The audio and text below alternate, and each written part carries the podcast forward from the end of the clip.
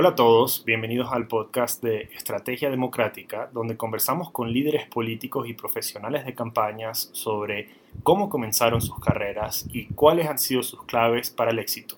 Soy Martín Molina, consultor de campañas, sociólogo de Harvard y fundador de Estrategia Democrática. Más allá de los podcasts, en Estrategia Democrática ayudamos a líderes a ganar elecciones para renovar la democracia en toda América Latina. Para escuchar más episodios, recibir acceso a memos gratuitos que te ayudarán con tu campaña y tener la oportunidad de generar ingresos con nuestro programa de afiliados, pueden ir a estrategiademocrática.com slash podcast.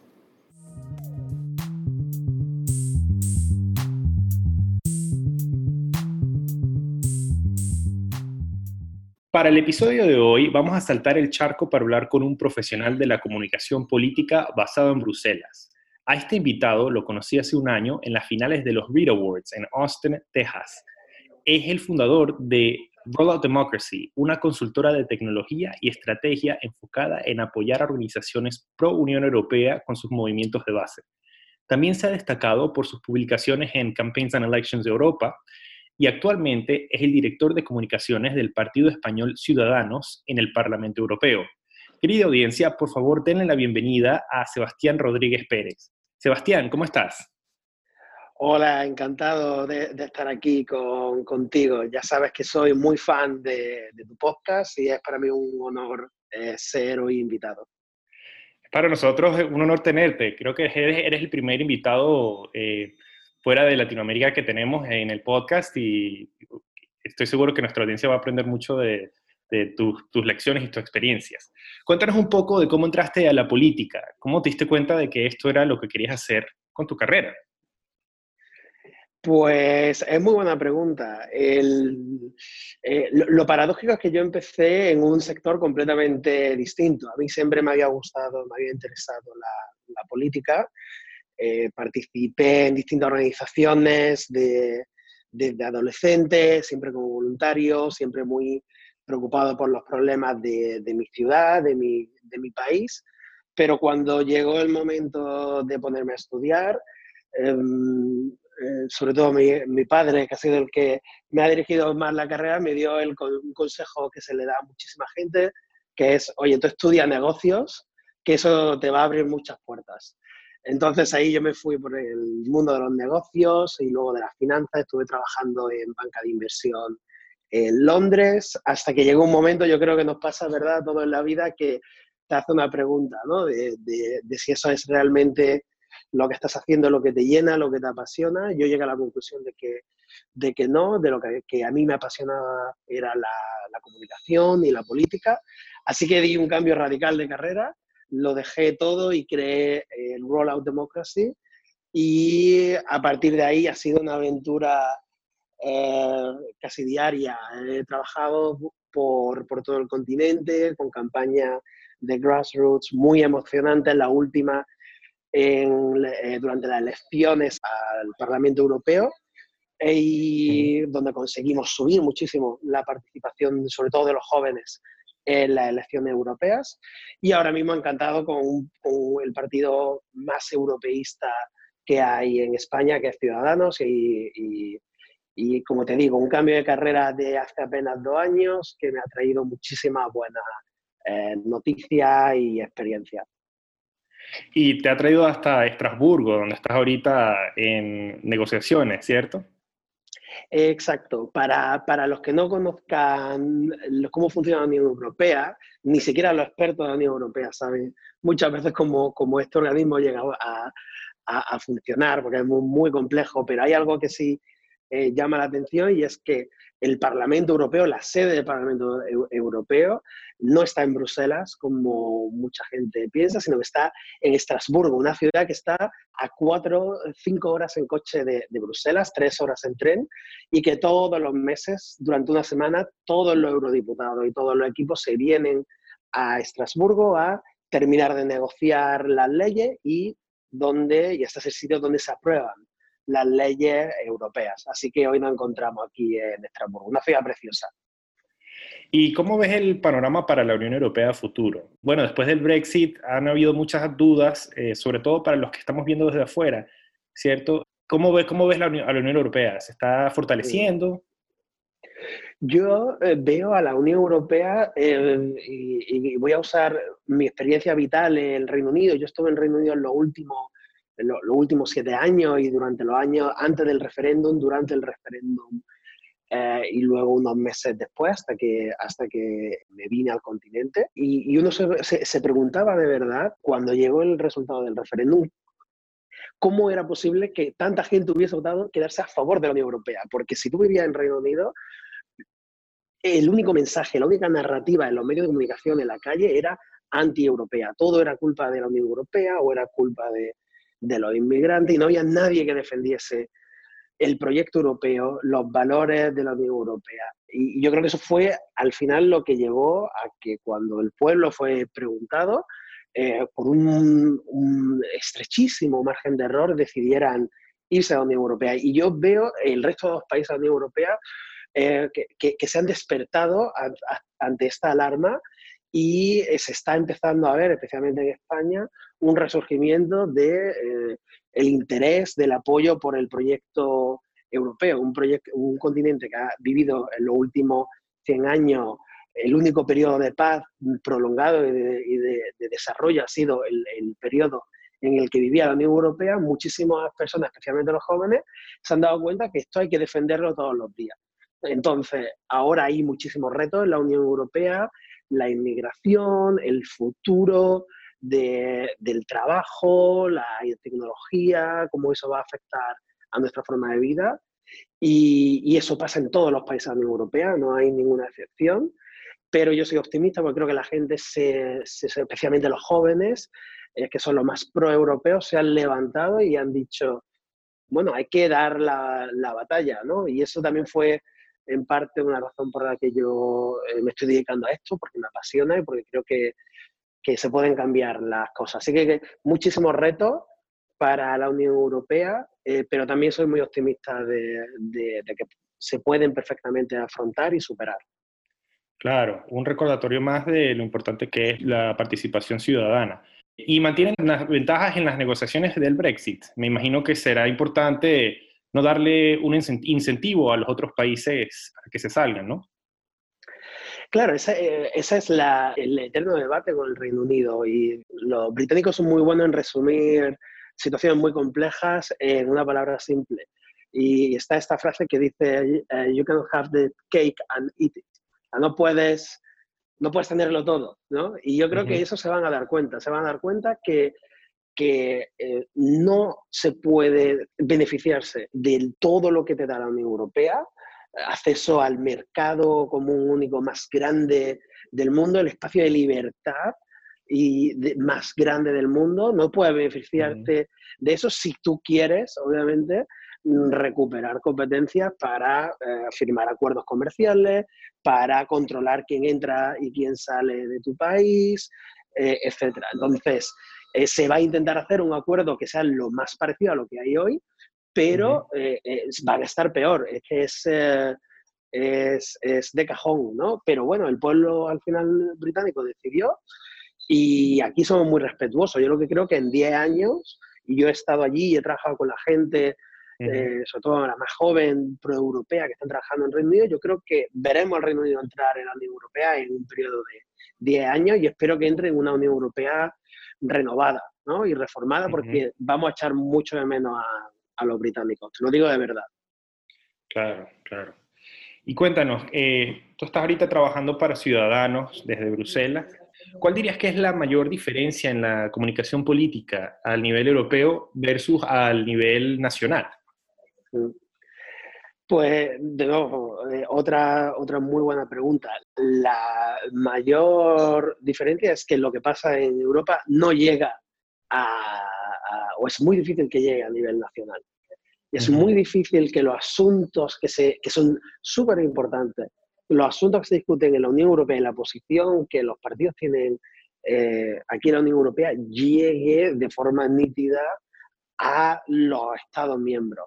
¿Por qué? Porque los Estados miembros eh, lo que mm, la agenda es mm, puramente nacional. E incluso cuando se habla de Europa, se habla porque hay algo que ha pasado, hay algo que no funciona y se le echa la culpa a Europa, y cuando hay algo que viene de Europa que es positivo, eh, eh, se vende a nivel nacional como si hubiese sido el gobierno nacional quien lo ha hecho. ¿no? Entonces, ahí eh, hay un reto de comunicación muy grande en la Unión Europea, pero creo que están mejorando. Creo que hoy las instituciones, Parlamento Europeo, que es la única que es elegida directamente por los europeos, está haciendo un esfuerzo muy grande por, por llegar a más medios de comunicación, por llegar a más gente. Yo creo que la subida de un 41% de participación, es decir, la subida de, un 41 a un, 52% eh, de participación entre las dos últimas elecciones europeas es una señal de que se están haciendo las cosas bien, pero es muy difícil, es muy difícil que lo que nosotros estamos haciendo cada día aquí en el Parlamento Europeo llegue a nuestros ciudadanos. ¿Cómo no, nosotros intentamos intentamos superar esa barrera.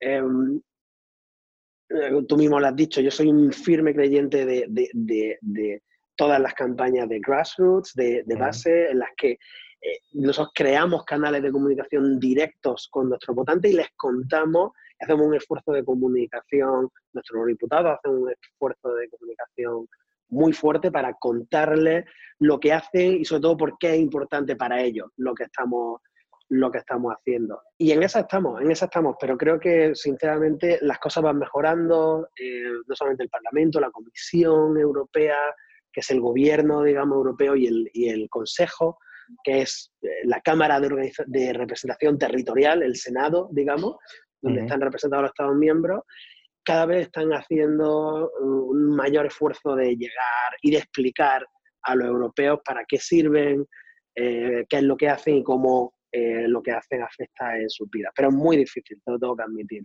eh, hacer ese, e, este trabajo.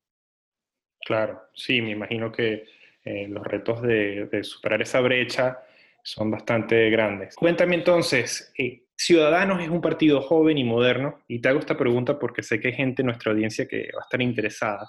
¿Qué le recomendarías a otros partidos emergentes, jóvenes, en otras partes del mundo? ¿cuáles han sido los mayores retos que ustedes han enfrentado? Voy a tratar de responderte de nuevo con mi experiencia vital y lo que a mí también eh, en un me, impulsó a, ilusionarme por este proyecto. Yo creo que todo partido que esté empezando tiene que entender eh, tienen que entender muy bien, tienen que entender muy bien cuál es el público objetivo, cuáles son las audiencias objetivo a las que ese nuevo partido va a apelar, va a tratar de, disuadir, de, convencer. Eh, en nuestro caso, eh, era un partido liberal que nació en una parte de nuestro país, Cataluña, que como tú eh, muy bien sabrás, se estaba, cuando nacimos hace más de 10 años, se estaba gestando un movimiento que en nuestra opinión era un movimiento retrógrado de volver a construir barreras entre los ciudadanos en función de, su, de la lengua que hablan, en función de la cultura, en función de la idea y, sin embargo, lo que nosotros defendíamos en ese momento era, era que todos los ciudadanos éramos libres, éramos iguales y que se nos tenía que respetar a cada uno si pensásemos, si pensábamos de una forma o de otra o si hablásemos una lengua o de otra. Y que ese era el proyecto de democracia liberal que nosotros que nosotros defendíamos.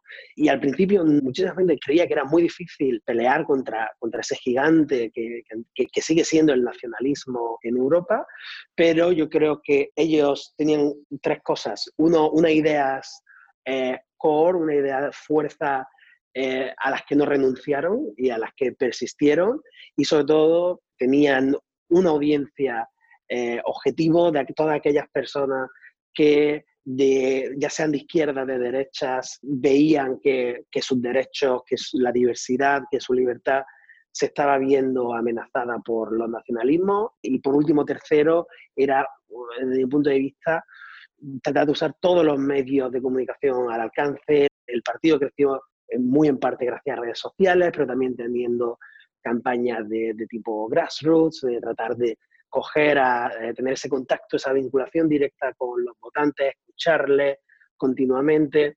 Yo creo que al final, que al final si tú tienes las ideas claras, la idea fuerza, tus valores, que a ti te mueven en la vida y siempre tienes a, tus, a tu audiencia en mente, eh, ya lo que necesitas esa destreza, esa estrategia eh, digital, de medios, para tratar de llegar a ellos de la forma más eficiente posible y aprovechar, nosotros en nuestro caso, aprovechar todas las oportunidades que al partido se le presente para, para eh, pelear unas elecciones, para tratar siempre de explicar tu postura en todo y cada uno de, los espacios donde, donde te dejen.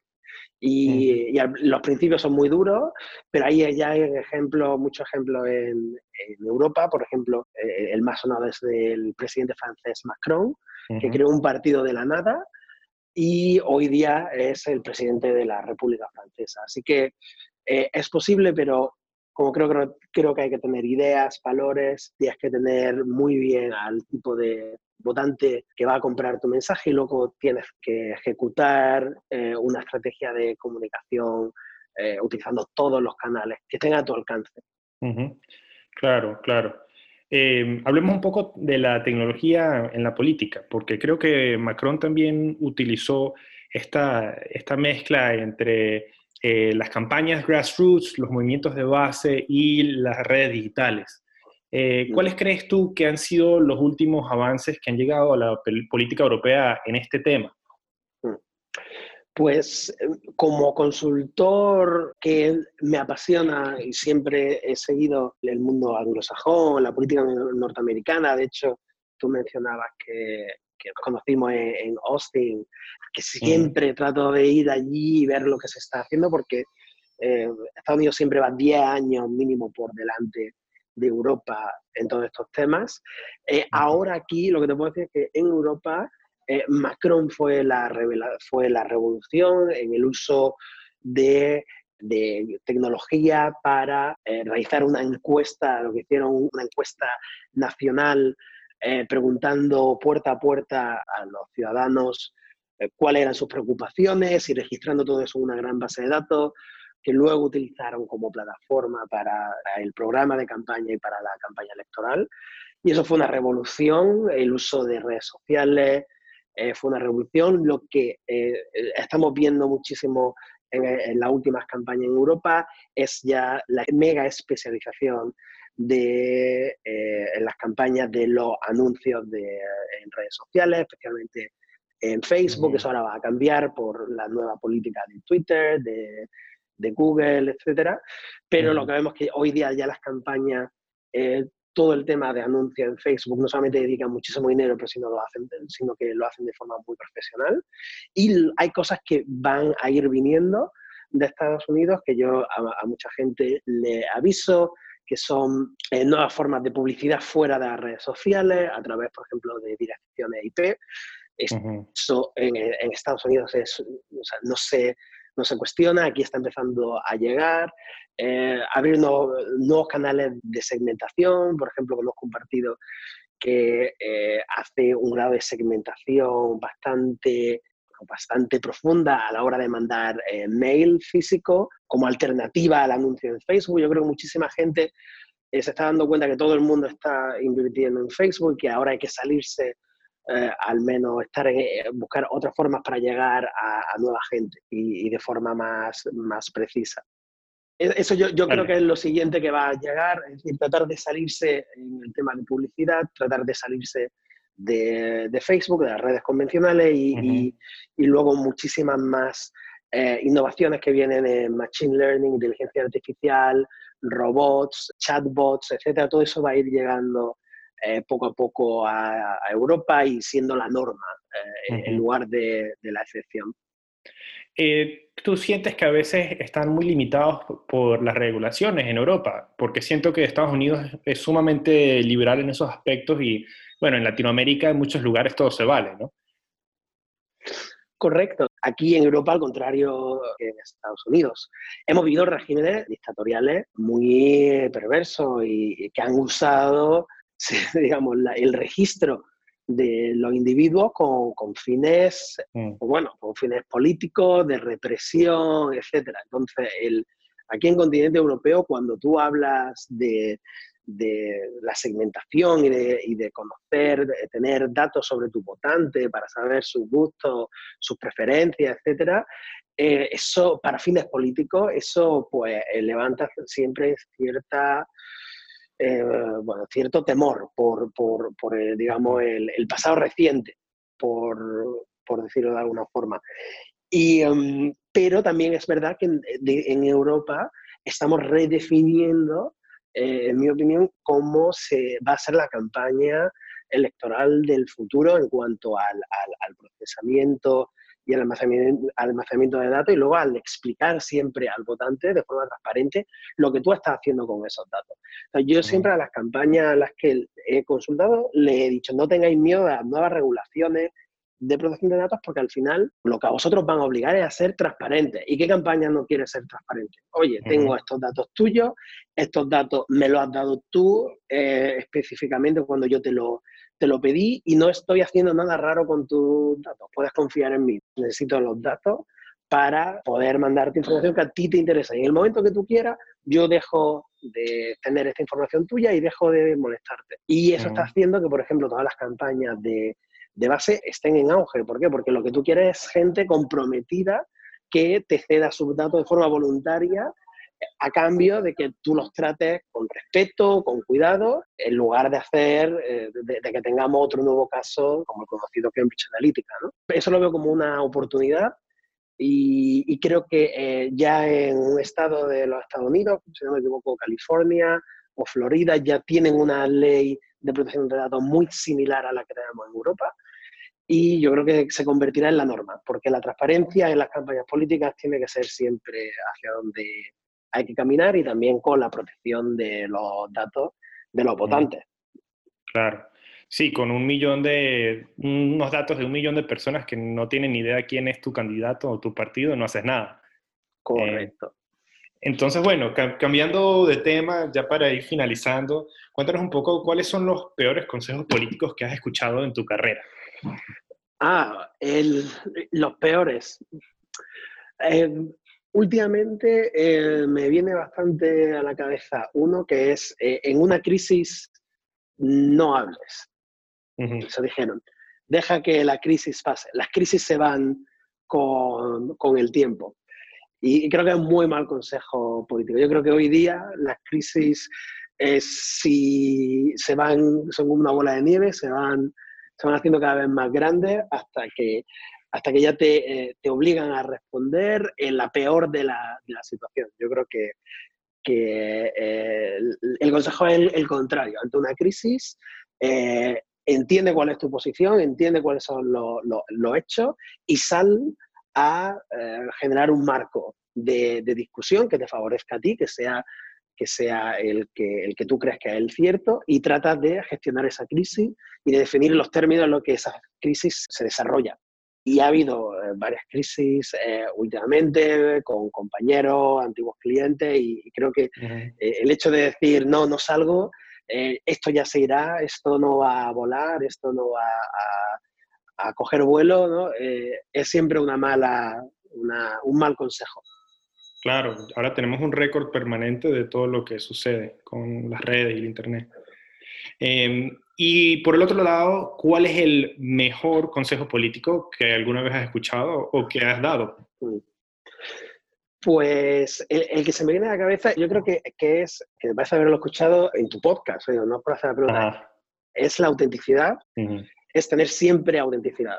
Es eh, en el mundo que vivimos hoy, donde hay tanta información y tantas personas y se premia mucho la personalidad del candidato, y bueno, de los gobernantes, etcétera, yo creo que eh, siempre va a ponerse por encima del resto el que es auténtico. Y la autenticidad es algo simple, es algo simple, pero también algo muy complicado que, que conseguir.